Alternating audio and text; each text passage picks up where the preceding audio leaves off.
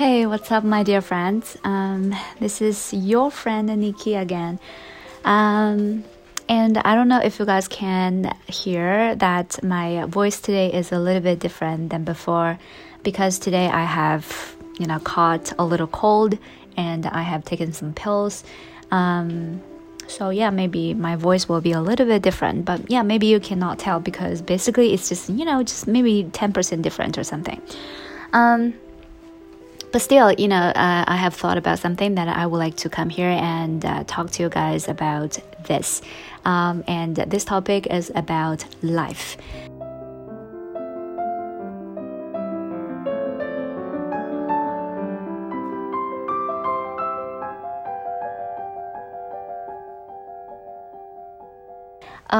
You know, we oftentimes hear some some sort of comparison. You know, people usually compare our life to a train. You know, it's like our life is just like a train. We will go to some place, and there will be passengers. They will get on the train. They will get off the train. Something like that.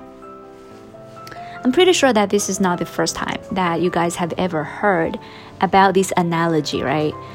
Um, actually, in the past, uh, I didn't really think about this for a lot, and I also, you know, I was like the sheep blindly following what everybody else was saying, and I also used to compare our life to a train. But you know, recently I've been pondering over this issue. I've been thinking I mean, sometimes if we have false analogy on something, that will cause some misunderstandings of the certain theme. For example, maybe the analogy of, you know, life to train is not exactly right. But if we insist or if you think that it is right, maybe we will have some false assumptions about life. For example, assumption number one if we think that life is like a train, then we assume that there will be a destination, right? It's like we are going somewhere. Maybe that somewhere is not your hometown. It is like, you know, a big city such as Beijing, Shanghai, or Shenzhen, or it is a big city in another country such as New York or Paris or whatever. So this is the first first assumption. But is this necessarily right? I just invite everybody to think about this. Does life have to have a destination? Do we have to move from one place to another, always chasing after like the other place with us getting older? I'm pretty sure that when we were young, you know, this kind of idea sort of inspired and stimulated stimulated us to push ourselves to work harder, to achieve better grades, and then to apply for a better university and also to apply for a better job and things like that. At least I was kind of like that. But this kind of thought that we will always have a better destination to go to also creates a lot of, of anxiety to us.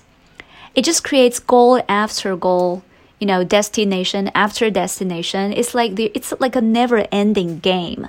And in our life, it's like we are spending all our time chasing after that next goal, which will be always there because when you arrive at one goal, there will be another one waiting for you, which means that you will have to be very busy to chase after that thing all your life. And is this how you want to, you know, spend your life?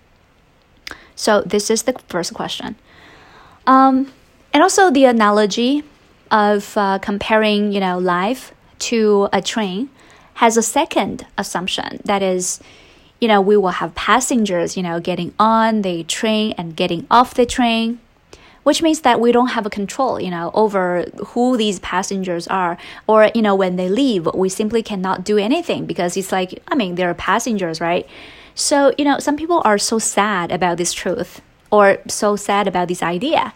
They think that, you know, they don't have like a, any control. They cannot really um, expect, you know, what's going to happen next. They don't know whether their friends are going to leave them all of a sudden or something. But is this assumption also right? Right now, I start to question about this. Um, I think that, you know, we we actually have the power to have some certain control over what kind of people will appear in our life and also what kind of people will disappear in our life. because we can control ourselves, right? We can just change ourselves into some certain form or status that will naturally attract some types of person, and also that will naturally uh, repel some other sorts of person, you know. So, if you think about it, you will understand that, you know, if we compare life to a train, the two assumptions are completely wrong. And we might develop some very wrong idea about life, and maybe we will be anxious and we will be frustrated because of this. Um, so, right now, you know, I have changed the narrative, and I think that life is not like a train, but it's more like a farmland, you know. Um, so, first of all, it's a farmland because you don't really have to go anywhere. Like you can always just stay in the original place. If you're born in Sichuan, you can just stay in Sichuan forever.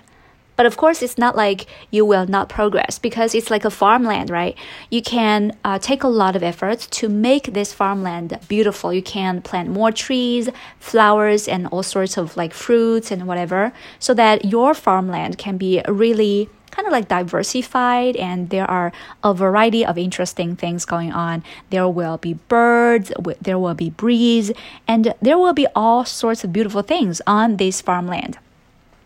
So, you know, what matters is not the next destination that you need to go, but how well you are taking care of your own farmland, how well you are taking care of yourself. So, if you have taken good care of yourself, no matter where you are, no matter where, uh, no matter whether you are in a small village or a big metropolis, basically you can lead a good life.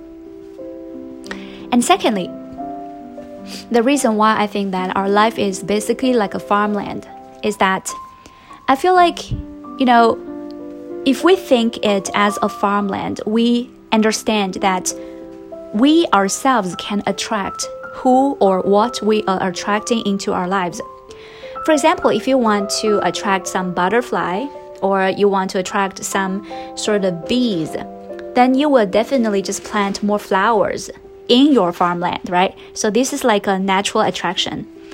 But if you really want to attract some rat or bat or you know some flies, you probably will just leave some leftover in your farmland and not kind of like clean them up. And then they will become all rotten and they will all go bad. And then they become like very um, awful smelling.